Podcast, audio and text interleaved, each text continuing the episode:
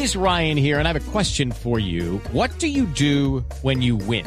Like, are you a fist pumper? A woohooer, a hand clapper, a high fiver. I kind of like the high five, but if you want to hone in on those winning moves, check out Chumba Casino. At ChumbaCasino.com, choose from hundreds of social casino style games for your chance to redeem serious cash prizes. There are new game releases weekly, plus free daily bonuses. So don't wait. Start having the most fun ever at ChumbaCasino.com. No purchase necessary. BGW. Void were prohibited by law. See terms and conditions. 18 plus. Washington ahora en directo esta mañana. Doctora María Fernanda Cabal, buenos días. Hola, muy buenos días, Néstor. ¿Cómo les fue con la Comisión Interamericana de Derechos Humanos? ¿Cuál es el balance que tienen ustedes? Bueno, fue una oportunidad que había que aprovechar, el espacio que nos abrió la nueva secretaria de la comisión, está recién posesionada Tania Renault, para poder llevar todas las impresiones, las pruebas de lo que existe y está sucediendo hoy en Colombia. Yo quiero, Néstor, hacer anotar algo que es muy peligroso. Yo he sido defensora de las redes sociales como espacios de libertad, como espacios donde uno puede participar sin necesidad de tener que tener un canal de prensa. Y estos espacios se han convertido en herramientas de destrucción. El llevar estas noticias falsas que además se pueden seguir, cada una tiene un link y se ve la forma como la montaron, Primero deja ver que hay una organización detrás. No es posible lograr esta sistematicidad, esta perfección. Y segundo, es también tener en cuenta que lo que se busca es a través del discurso de odio motivar las emociones y generar destrucción. Cuando usted dice sistematicidad, ¿en qué, por generar ejemplo? un efecto. Por ejemplo, en la noticia de las tanquetas que pasaban por encima de los estudiantes y eran de Venezuela. En la noticia del Hotel La Luna, donde además aparece después el senador Gustavo Bolívar, como si fuera fuente de información, ratificando una información que ya era falsa, como lo de los almacenes éxito.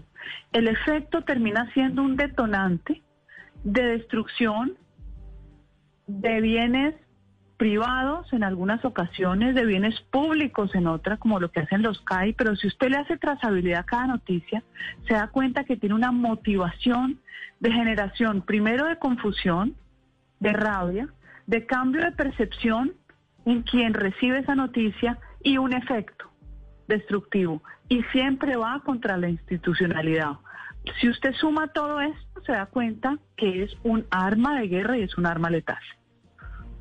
Doctora María Fernanda, estoy viendo, me están mandando aquí algunos oyentes, hablando de redes sociales, un trino que usted había escrito sobre la Comisión Interamericana de Derechos Humanos a la que usted fue a visitar ahora a Washington. Usted había escrito hace apenas algunos Sí. meses, la CIDH solo defiende izquierdos humanos, su agenda ideológica es perversa. ¿Cambió de opinión porque ahora va a rendirle cuentas a la Comisión Interamericana?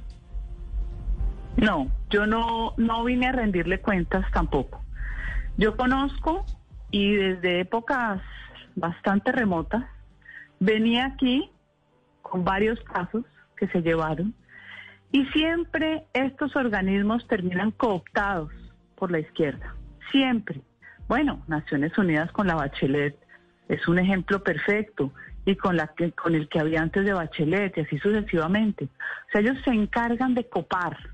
Es increíble esa capacidad que tienen, mientras que por decirlo, el resto de los que no vivimos 24 horas en esta batalla ideológica, pues hacemos otras cosas, ¿no? Productivas. Estos hacen cosas para copar, para cambiar narrativas. Yo siempre he sido crítica de la Comisión y de la Corte Interamericana. ¿Por qué? Porque si bien nació el sistema interamericano para enfrentar las dictaduras del Cono Sur, las condiciones han cambiado. Y los estados que han tenido que responder a fenómenos Ah, se nos fue la doctora María Fernanda Cabal. Quería, quería preguntarle. Ricardo, quería Sí. preguntarle a ella si ella tuvo oportunidad de decirle todo eso que nos está diciendo sobre lo que piensa de la Comisión Interamericana si tuvo oportunidad de No, decirlo no en la creo, reunión. no creo que ella les, haya dicho, porque eso al final de cuentas, Luz María, es una descalificación de quienes Pero ellos, con ella se pero reunió. ellos deben haber leído. Ellos Ah, no, deben haber saben. leído y, Saben, probablemente el tema se tocó Pero en la me, reunión. me queda una pregunta. Pero la si vuelvo- no reconocen a la, a la Comisión Interamericana de Derechos Humanos como, como un ente imparcial o como un ente que pueda hacer una investigación sobre lo que pasa en Colombia, ¿a qué van? Pues no vayan, Sí, ¿no? Diría uno. sí, esta, esta visita, Ricardo, tiene un marco y tiene un contexto, y es que los señores de la Comisión Interamericana de Derechos Humanos llegan el próximo lunes festivo a Colombia, y el martes, Sí. el mismo día del partido, arrancan la inspección, que es al final de cuentas va a ser un examen sobre la actuación del Estado durante estas últimas semanas, ¿no? Intentando ellos...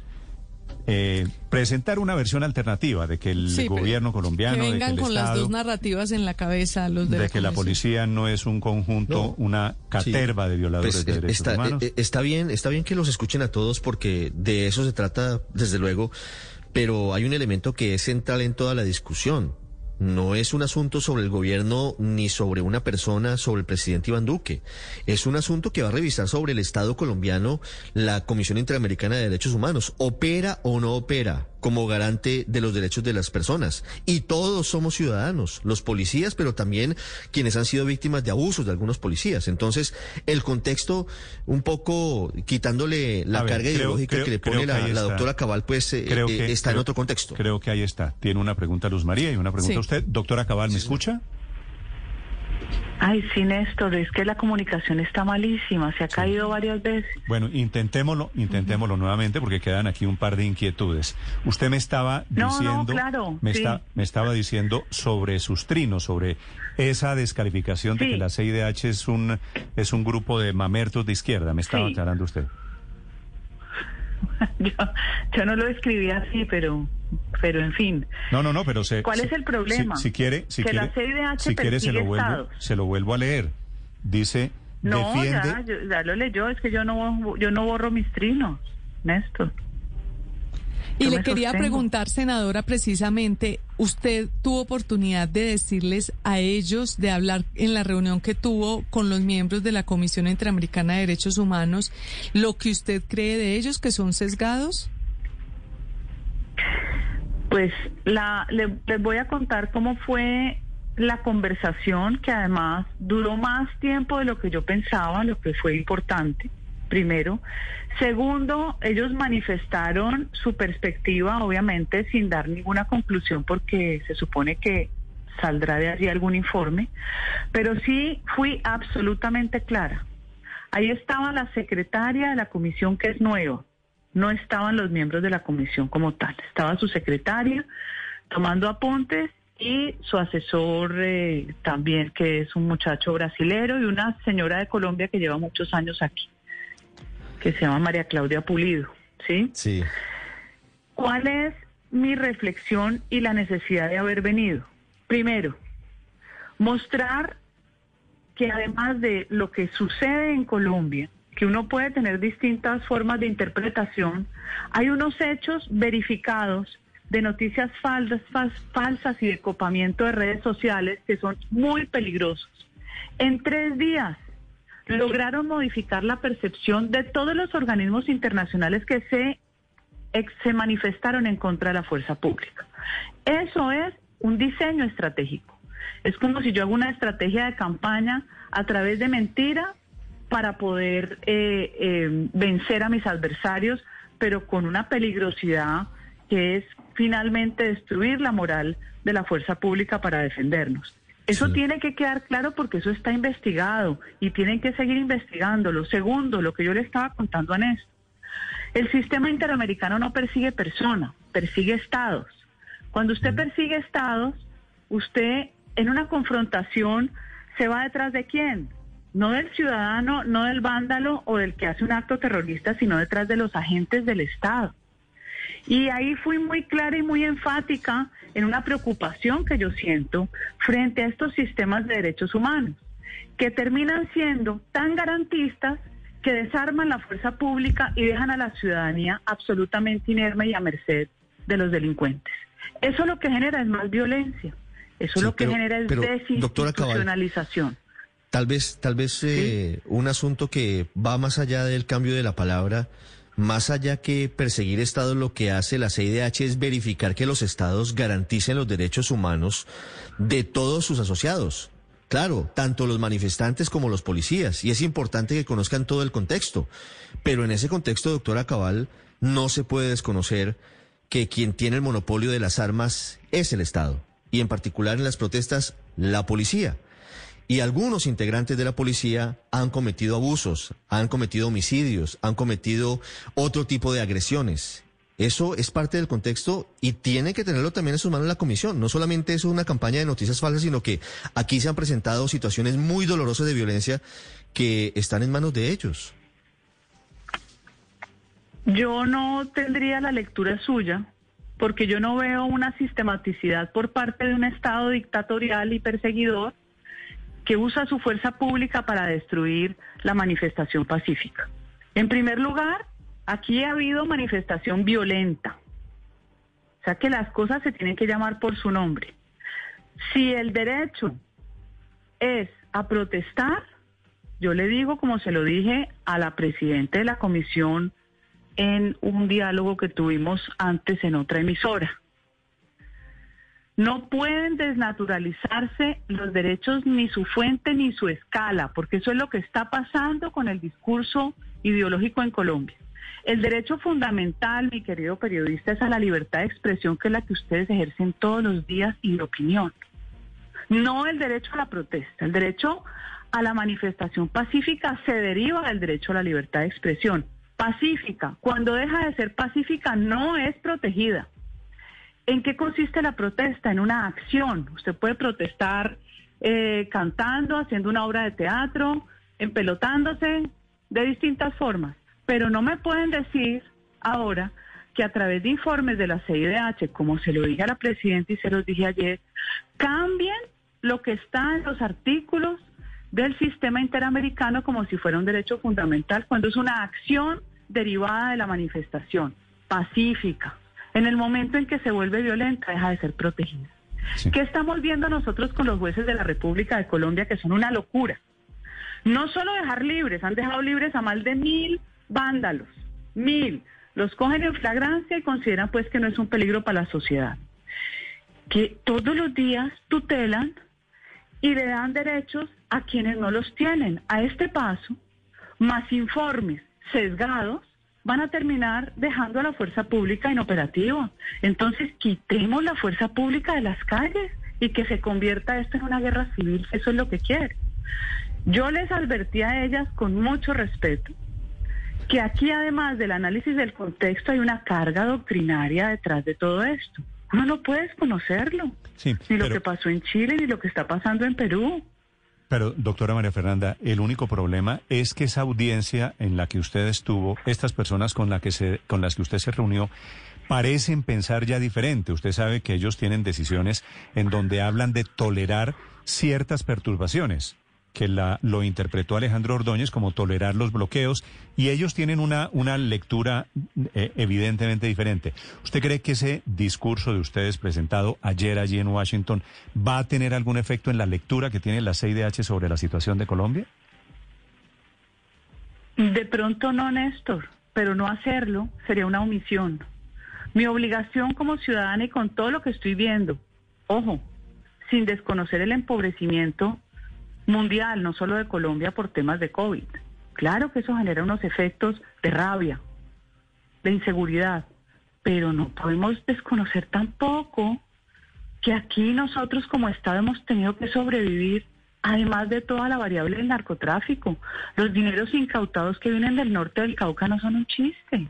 Mantener bloqueos a punta de dinero y destrucción y dejar a la sociedad secuestrada no es un chiste. Entonces aquí viene la disputa de lo que usted acaba de mencionar. Un informe que me diga que el bloqueo es tolerable no es aceptable. Y el problema es que la, la Corte Constitucional también ha convertido informes que no eran obligatorios en obligatorios. Las medidas cautelares de la Comisión Interamericana eran recomendaciones y recuerdo, creo que fue el magistrado Luis Ernesto Vargas Silva y el fiscal Montealegre que las volvieron obligatorias. Entonces resulta que uno empieza a perder el Estado de Derecho porque aquí hay un litigio estratégico donde los derechos humanos se vuelven cualquier cosa, por encima del derecho a la vida, el derecho a la movilidad. Entonces, es una disputa que hay que darla, y no solo es Colombia.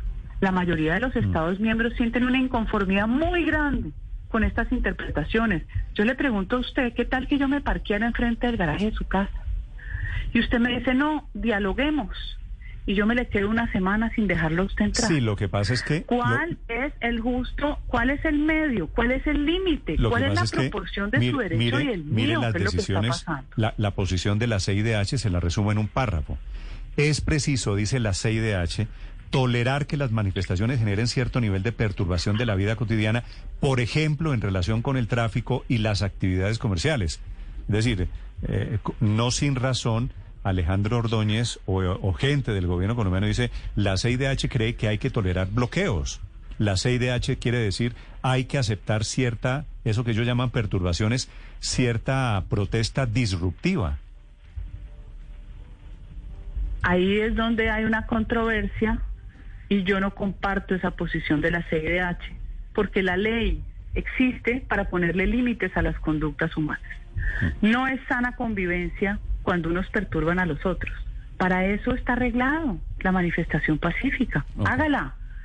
Pero derecho a la perturbación, entonces van creando derechos donde no existen. Y está en la comisión. El articulado del sistema interamericano es distinto. No conozco yo a la fecha ninguna sentencia de la Corte Interamericana que diga eso o que proteja una manifestación violenta. Jamás. Es María Fernanda Cabal, parlamentaria colombiana del Centro Democrático desde Washington, en donde se reunió con la gente de la CIDH. Queda, me queda una, una precisión por hacer, doctora María Fernanda. Usted me dijo que, que se había reunido ayer con la secretaria general, pero después me dice que habló con la presidenta. ¿Habló con las dos en la misma reunión o cómo no, fue? Claro. No, no. Con la presidente fue cuando ella dio una entrevista en la W diciendo lo que usted está diciendo, que para mí fue desconcertante escuchar que el bloqueo es permitido cuando, repito, y le digo a Pero- todos pero usted no se vio los con ella abogados que estudian el sistema interamericano. No, aquí estaba, era la secretaria, que es nueva, se suponía que la presidenta se iba a conectar por Zoom, no se conectó.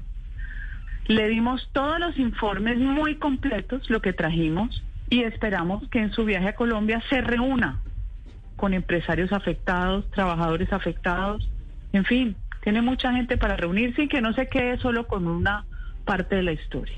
Gracias por acompañarnos y por contarnos su punto de vista, doctora Cabal. Gracias, Néstor. Gracias a usted. Judy was boring. Hello. Then Judy discovered ChumbaCasino.com. It's my little escape. Now Judy's the life of the party. Oh, baby, Mama's bringing home the bacon. Whoa, take it easy, Judy. The Chumba life is for everybody. So go to ChumbaCasino.com and play over 100 casino style games. Join today and play for free for your chance to redeem some serious prizes. ChumbaCasino.com. No purchase necessary. Void where prohibited by law. 18 plus terms and conditions apply. See website for details.